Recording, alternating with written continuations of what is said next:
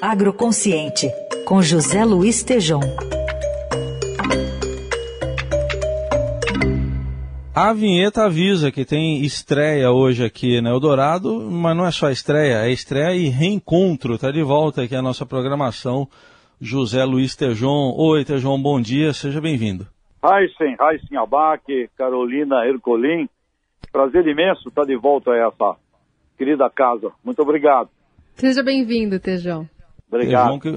Tejão vai plantar e a gente vai colher aqui com o conhecimento dele.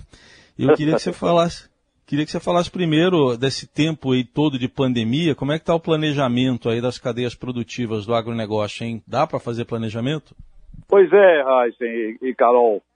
Uh, nós temos um grave, um grave drama brasileiro de ausência de planejamento estratégico, né? Você está vendo até com a vacina, né, nesse assunto da pandemia, nós conseguimos não realizar um planejamento estratégico de supply chain, né, é, compra de vacina, né, porque você tem aí um produto escasso, complicado, e não é o caso de ficar esperando o vendedor vir te vender. Você tem que fazer um procurement, né, como se fala no mundo empresarial. Então, planejamento, planejamento estratégico. O agro brasileiro é uma, é uma, é, são retalhos uh, que não, não, não, não, não se conectam como deveriam se conectar do ponto de vista de, uh, de, uma, de uma integração né, da, uh, do, do, do, dos processos, porque é um tema que vem desde a da ciência, da genética, do fertilizante, da indústria que produz máquinas e insumos para a produção, passa pela produção agropecuária propriamente dita, os agricultores, e depois isso se espalha e uma série de indústrias, né? Agora mesmo uma matéria aí sobre o, sobre o CEAGESP, né? Uh, o aspecto todo da, de, uma, de uma reunião ali, a hortifruticultura brasileira, então, completamente ausente, uma enorme ausência efetiva de um planejamento. Então, está, estaria mais do que no tempo, Heisen e Carol, de realizarmos, reunirmos uh, as entidades uh, da sociedade civil organizada, as confederações nacionais empresariais, as associações, uh, junto com o próprio governo. Um exemplo interessante de uma ação feita desse tipo foi o Renova Bio, no campo do, do, dos biocombustíveis. E mesmo assim, eh, com planejamento, com metas, objetivos, eles sofrem a todo tempo aí ataques né, para serem prejudicados. Um recente agora é uma para tentar diminuir essa conversa de diminuir aí o, o preço do diesel é uma ideia de tirar o biodiesel do diesel, ou seja, é, sempre tem os problemas. Então, planejamento estratégico, sim, Carol, é fundamento e nós teremos que uh, caminhar para isso de uma maneira urgente e até emergencial.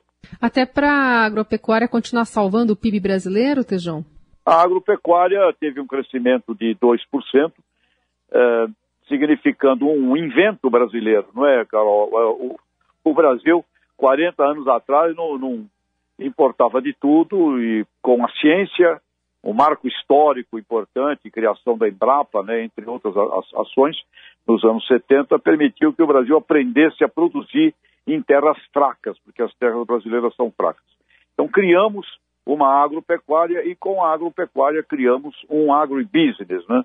Não esquecendo, Carol, que a indústria de alimentos e bebida do Brasil, a indústria, a agroindústria brasileira é a segunda maior exportadora do mundo de produtos industrializados. Então nós temos uma economia em torno da agropecuária que é o que está salvando salvando o país. E a partir dele, exatamente a partir dessa constatação, Carol, que um planejamento estratégico a partir do agronegócio seria, na minha forma de ver, o único modo racional de podermos batalhar e trabalhar para o crescimento de um PIB, de um PIB que é muito pequeno para o tamanho do Brasil. E, e, e, com essa pandemia toda e com a gente tendo aí ano passado o ministro do Meio Ambiente falando em passar a boiada, como é que você vê, Tejon, essa situação envolvendo até o próprio nome da sua coluna que a gente ressalta para o nosso ouvinte, agroconsciente. O agro está consciente? Pois é, esse, essa consciência, esse agroconsciente, uh, Heisen, é muito uh, no sentido de consciência efetiva. E o, o sistema alimentar, Heisen, ele se transforma agora num sistema de saúde. Alimento é saúde e não é só o alimento esse que a gente está pegando aqui, como disse uh, nosso amigo do CEAGESP aqui na, na, na, no supermercado, mas o alimento nasce, uh, nasce no meio ambiente, nasce na natureza, nasce no solo. Então é saúde do solo, saúde da planta, saúde do animal, saúde do ambiente. Esse complexo de saúde que o professor Ray Goldberg, né, o criador do conceito de agronegócio lá em Harvard, e falou agora, com 94 aninhos, esse, esse sábio, ele falou, é, Tejão, nem, nem fala muito mais a palavra agribusiness, agora a palavra é um health system. Então nós temos um sistema, um sistema de saúde e vamos ser olhados, o sistema agroalimentar vai ser olhado cada vez mais num rigor elevado de saúde. Nesse sentido, meio ambiente é obviamente dentro do, do, desse, desse contexto, e uma coisa que me preocupa muito, Raíssa Carol, nós estamos agora uh, partindo para ser, tomara que não, um epicentro uh, da pandemia planetária. Uhum. Uh, se nós ficarmos vistos com esta imagem que é diretamente vinculada à saúde, Heisen, olha, nós deveremos ter sim, vamos ter problemas com relação ao nosso agro na inserção e na imagem internacional. É um, é um risco que eu, eu, eu gostaria que nós não, não passássemos por ele. Tá aí, fica o alerta, a reflexão. Este foi José Luiz Tejon, que agora de volta aqui à programação da Eldorado com a coluna Agroconsciente, às segundas, quartas e sextas, neste horário. Tejon, mais uma vez seja bem-vindo, obrigado e até quarta.